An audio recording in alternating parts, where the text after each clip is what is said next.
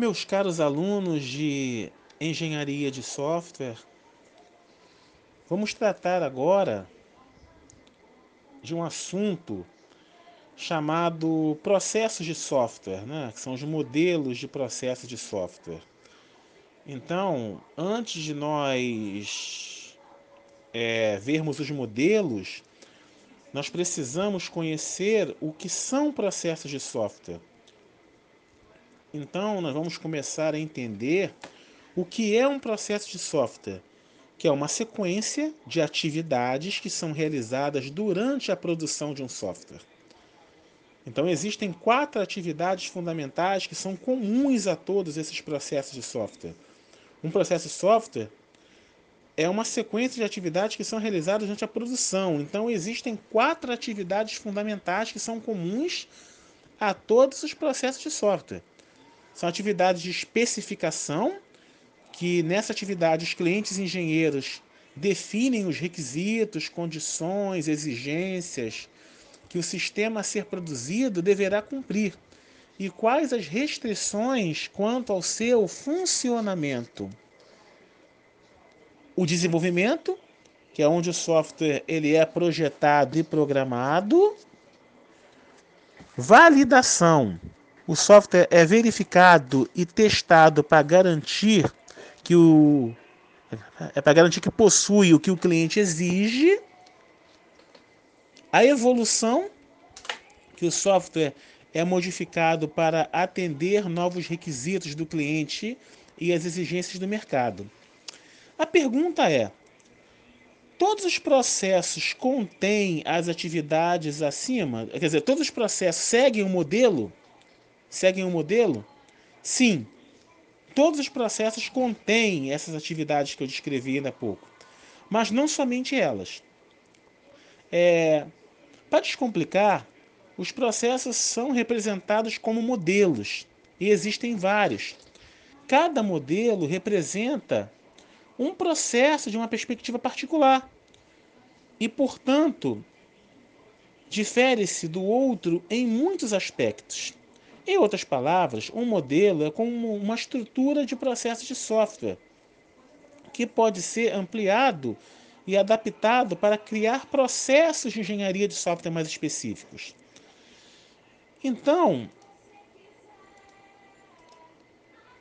então nesse conjunto sequencial e peculiar de ações que objetiva é atingir uma meta, os processos são criados para, assim, usados para criar, inventar, projetar, transformar, produzir, controlar, manter e usar produtos ou sistemas. Então, ele define-se uma série de parâmetros a saber. É um evento que inicia o processo, uma matriz de responsabilidades, porque eh, são os papéis e responsabilidades, atividades a serem executadas e as respectivas sequências, entradas e saídas de cada atividade políticas e regras a serem utilizadas na execução de tarefas, uma infraestrutura necessária e o resultado final gerado na execução de um processo. Então, meus amigos, é um evento. O que é um evento? É... O que é um evento? Nós temos uma carência, precisamos modelar, resolver um problema. Então, esse problema vai originar de processos e atividades, do tipo cliente. Cliente, ah, um evento, cadastrar cliente. Esse cadastramento de clientes eu vou tratá-lo com processos. Como vai realizar o processo de cadastramento? Esse processo ele segue metodologias. Que metodologia eu vou seguir? Qual é o método que oriundo da metodologia? É, então, o resultado final vai ser o processo bem executado, bem gerido, dentro de políticas e regras da empresa, políticas e regras da qualidade de software, métricas. Cada atividade gera uma entrada e uma saída. Eu entrei com um dado e a saída vai ser gerar uma informação. É, essas atividades seguem uma sequência, como assim? Primeiro eu sigo um determinado parâmetro, depois outro, depois outro e depois outro. E cada, é, é cada responsabilidade no sistema seja o testador, aquele que vai testar o código, seja o DBA, aquele que vai fazer o SGBD, o Sistema de Gestão de Banco de Dados, que vai encadear as tabelas, que vai criar os algoritmos, enfim, cada um tem uma responsabilidade dentro de um processo. Então, um diagrama de processo, ele tem uma entrada, eu entrei com um dado. É, dentro dentro é, desse processo, eu tenho atividades que são executadas.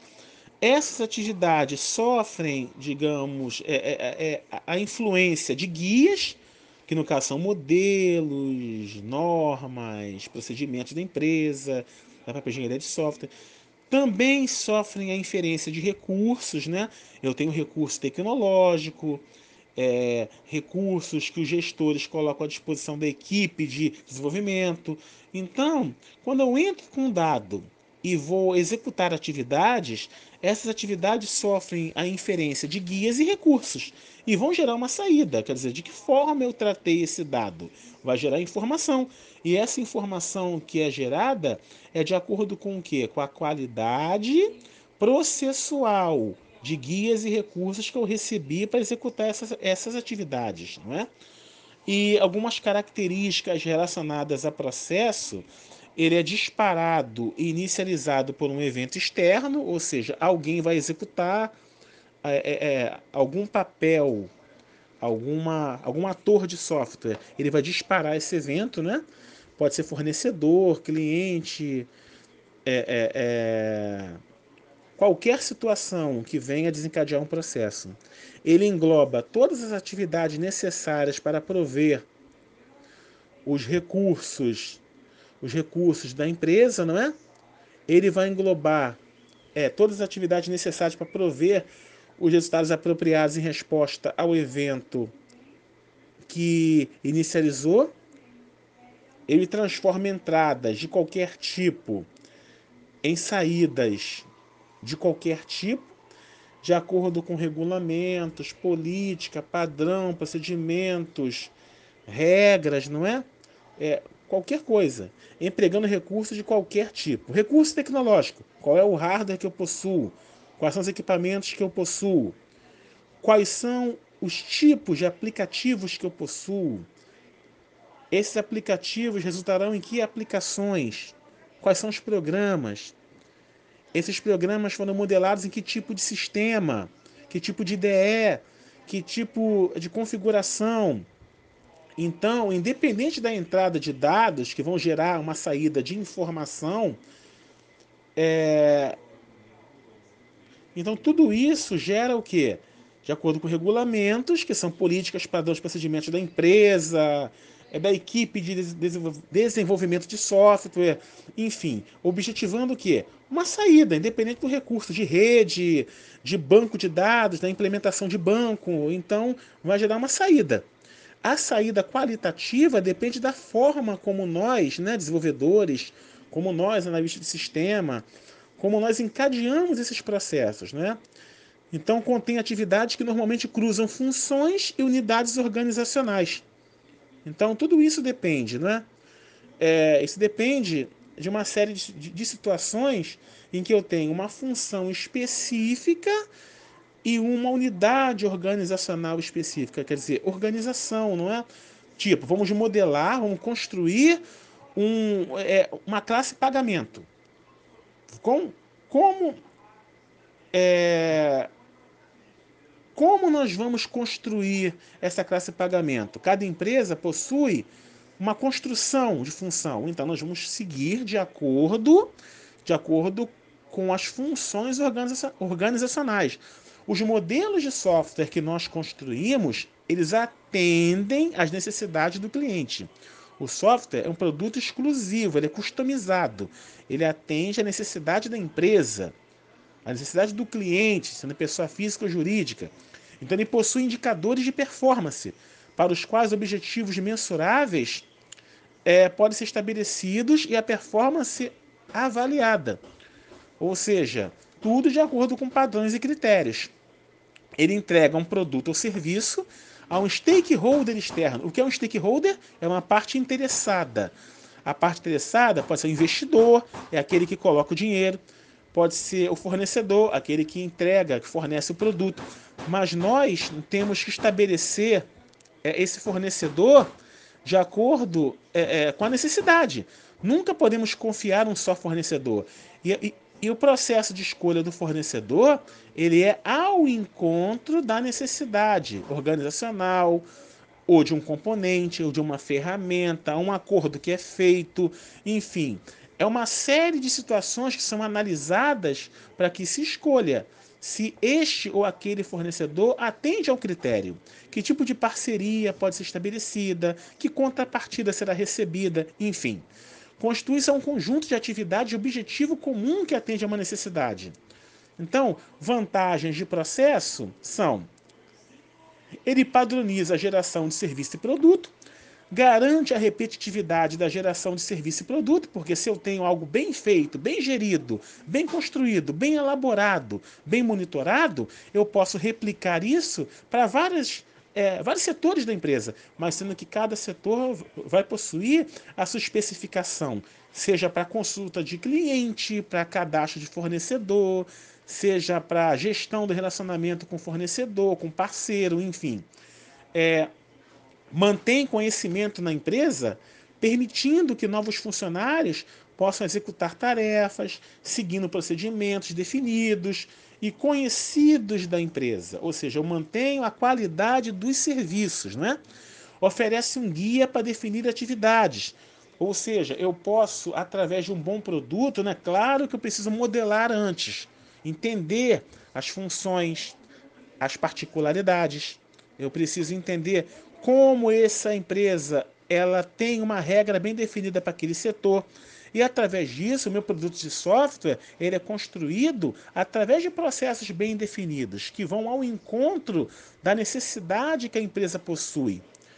E do tipo especifica todo o processo para construção e desenvolvimento de artefatos, é, direciona as tarefas individuais e da equipe como um todo ou seja, eu consigo padronizar esses processos baseado em rotinas, em atividades, é, em tudo aquilo que eu possa é, entender como uma regra de negócios. Então é necessário compreender essa regra de negócios. É necessário. Então, é, permite definir e fornecer critérios para monitoração e medição dos produtos e atividades do projeto prover linhas gerais para usuários e desenvolvedores. Ou seja, eu consigo metrificar, eu consigo estabelecer padrão, eu consigo é, é, estabelecer um nível de qualidade em relação ao que se tem que fazer. Monitorar é eu controlar o que foi feito, desde a iniciação, passando pelo planejamento, é, a execução, o monitoramento e controle e o encerramento né, de, cada, de cada atividade ou das atividades contidas dentro dos processos. Ele provê visões comuns à equipe de desenvolvimento, já que eu tenho uma, um controle maior do que, que preciso fazer, e ele, já que a equipe já conhece a linha de trabalho que é executada, ele serve como um template que pode ser reutilizado. O que é um template? É um modelo. É um modelo. Então, com base nesse modelo, eu consigo seguir padrões específicos. Então, é fundamental isso. É muito importante que se estabeleça isso, não é? Porque com isso a equipe ela consegue, ela consegue manter uma qualidade, certo? Então, existem quatro atividades fundamentais de processo, como eu falei ainda há pouco para vocês, que é a especificação de software. Clientes e engenheiros definem o software a ser produzido e as restrições para a operação. É, o desenvolvimento do software, o software é projetado e programado. A validação, no qual o software é verificado para garantir que é o que o cliente deseja. É muito importante ter isso em mente, é o cliente que valida. A evolução do software, o software é modificado para se adaptar às mudanças de requisito do cliente do mercado. É, e como eu defino um processo em desenvolvimento de sistemas? Na hora de pensar na implantação de processos para desenvolvimento de software, nós podemos pensar em criar internamente ou utilizar propostas já existentes no mercado. Ou nós criamos uma, nós pegamos um modelo de sucesso no mercado. Mas uma coisa que fique clara, gente: pegar um modelo existente no mercado não significa copiar e colar. Eu não, não é isso. É nós entendermos o modelo, compreendermos o modelo e colocarmos nesse modelo adaptativo especificações próprias, típicas das unidades organizacionais. Ou seja, precisamos fazer a inteligência de negócios, o chamado BI. Reestruturar, revalidar, rever essa engenharia. Então, é na hora que se constrói uma reengenharia de processos de negócio, é nós entendermos os modelos e podermos nos basear através de qualidade, adaptar situações que são próprias de uma empresa e que não tem na outra. Então, é necessário que uma equipe ela seja eficaz na forma como cria ou entende os processos de desenvolvimento. Então, o que precisamos avaliar nessa hora é que já existem muitas propostas de mercado prontas e testadas há anos, há anos, por grandes empresas. Isso sugere que antes de pensar em criar uma própria, é, nós devemos analisar as prontas e verificar se alguma atende à realidade da empresa. Então, é necessário entender o que? Alguns pontos. A cultura da empresa, que é muito importante saber isso o tamanho da organização, a peso pequena, médio, grande porte, prioridades relativas, que são as facilidades a oferecer, prazo de entrega, né? criação de roadmaps. O que é roadmaps? Plano ou estratégia para atingir metas específicos para tratar situações diferentes. Então, nós precisamos criar um plano específico que atende à necessidade da organização. É. Então isso é importante. A formalidade. A formalidade, ela determinar o grau de formalidade de acordo com o tamanho da equipe. Quer dizer, quantos componentes tem esse team, essa equipe? A velocidade com que a equipe se modifica, ela pode sofrer acréscimos, ela pode ter membros que saíram, é, pode-se ter é, alguns, alguns aditivos, eu posso receber é, um novo profissional que atenda a uma necessidade que foi incluída pela gestão. Então eu tenho que atender, né? Já que eu posso não ter, é, eu posso não ter uma situação é, desse tipo, não é? é? Uma outra coisa importante, outra coisa importante também. Quanto mais formal o processo, menos possibilidade de erros. Então, porém, é, deve-se cuidar para que não se tenha um processo engessado. Complexidade do sistema. No caso de sistemas com grande complexidade, torna-se interessante a utilização de processos de desenvolvimento iterativo, né? com entrega modular, quer dizer, eu vou criando e construindo, não é? é aos poucos, acrescentando funcionalidades. E a equipe, além do tamanho da equipe, deve ser considerado